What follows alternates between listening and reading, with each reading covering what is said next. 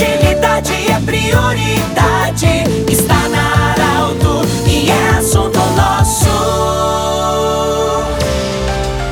Olá, muito boa tarde. Estamos iniciando o assunto nosso desta sexta-feira para Unimed, Juliote Cacote, Hospital Ananeri e também da Nutri, Nutrição Especializada. E você já sabe que nas sextas-feiras, dentro do assunto nosso, a pauta é a saúde. E nós vamos receber hoje Lucimara Rosa, ela que é professora de Educação Física, especialidade também na natação. Nós vamos falar sobre os benefícios da natação. Professora, bem-vinda de Rio Pardo para Arauto. Diga-nos quais os benefícios da natação e quando nós podemos começar a praticar essa natação. Olá, olá Pedro, muito obrigada primeiramente pelo esse convite. Estou muito feliz de estar aqui. Então, os benefícios da natação. Geralmente as pessoas perguntam, prof, qual é o benefício maior da natação? Eu sempre respondo: na natação é um esporte que ele abrange todos os outros demais movimentos do corpo. Então, as crianças procuram, os pais sempre procuram a natação por justamente ser um esporte que abrange todos os movimentos do corpo. Eu sei que você adora dar aula de natação para as crianças. Vamos antecipar isso um pouquinho mais ainda. A gestante pode fazer natação para a criança já, já ir se acostumando? Não só pode, como deve, Pedro. Tendo um acompanhamento de um profissional,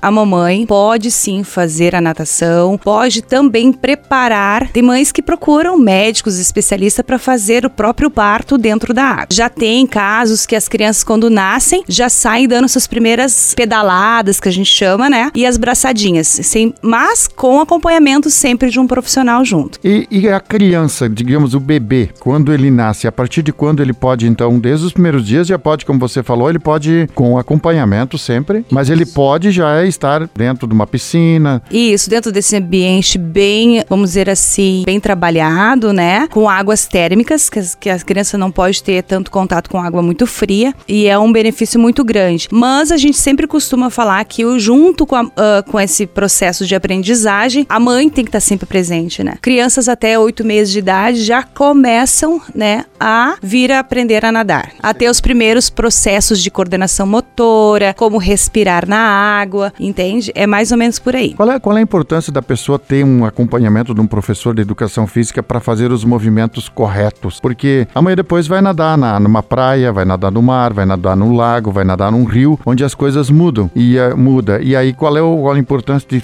aprender desde cedo o movimento correto? Exatamente, ótima pergunta. Quando eu me proponho a trabalhar com a, quando eu comecei a trabalhar com a natação, eu sempre deixo à vontade nos primeiros momentos para eu poder analisar o meu aluno de que forma ele está fazendo os movimentos, para com o tempo eu ir corrigi-los. Por quê? Porque primeiro momento quando ele tem esse contato com a água, ele ou ele tem um receio bem grande ou, ou tem um, vamos dizer, um trauma e a gente aprende a corrigi-los para que futuramente ele consiga fazer geral, uh, certinho os movimentos. Então é bem gradativamente, assim, bem gradativo o aprendizado. Professora, numa caminhada, numa corrida, num jogo de futebol, em qualquer esporte que a gente pratica, é recomendado o aquecimento. Quando a gente vai para natação, é preciso fazer esse alongamento e aquecimento também? Com certeza. A gente sempre faz o processo de aquecer. O aquecer não só o músculo ativo, que nós também temos os pulmões, também são músculos, né, ativos, que a gente precisa aquecê-los. É com respiração adequada e também movimentos braçais, pernas e braços, membros superiores e inferiores, para depois começarmos a fazer movimentos educativos na natação. Professora, você falou do, do, do pulmão, eu me lembrei do seguinte: onde você está sentado agora, durante já outros programas, a gente entrevistou médicos médicos cardiologistas, médicos pneumologistas, para falar sobre as consequências, os danos que a Covid deixa na parte cardiorrespiratória. É, a natação, ela é um benefício hoje para nem se falar de, de pandemia, de recuperar também a parte cardiorrespiratória? Com certeza, Pedro, é um grande exercício, porque o diferencial está exatamente no respirar. Como uh, os pais andam procurando bastante a natação, porque tem patologias, no caso, que muitas crianças têm,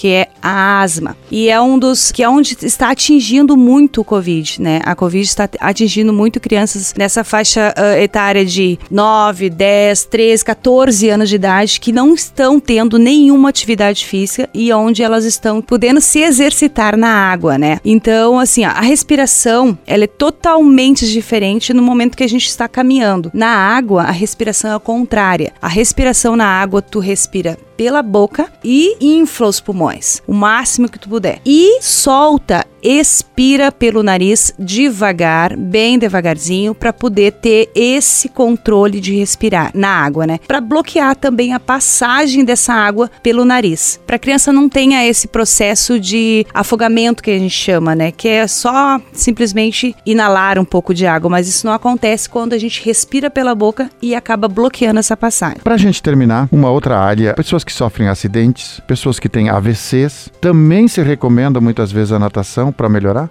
Com certeza, recomendam-se sim, porque é um processo gradativo e a pessoa se sente muito mais à vontade na água, fazendo certos movimentos. Por quê? Porque reduz o impacto na água. A pessoa começa a ter mais flexibilidade com o corpo, mais controle na água do que no solo, né? Porque a água ajuda e tem esse benefício. Ela também pode ser aliada, né? Ela se tornar pesada se a pessoa começar a ficar nervosa demais. E ela pode sim te ajudar se você relaxar, deixar ter esse autocontrole emocional e vai com certeza te beneficiar. Conversamos com Lucimara Rosa, professora de Educação Física, especializada também em natação. Obrigado pela sua audiência. O assunto nosso volta segunda-feira, nesse mesmo horário. E lembrando sempre que sextas-feiras em coluna no Jornal Arauto, o nosso Arauto Saúde. E amanhã, 8 horas da manhã, no Portal Arauto, o Arauto Saúde em vídeo. Lembrando também que em instantes em podcast, esse programa estará disponível na Arauto FM. Um grande abraço, do jeito que você sempre quis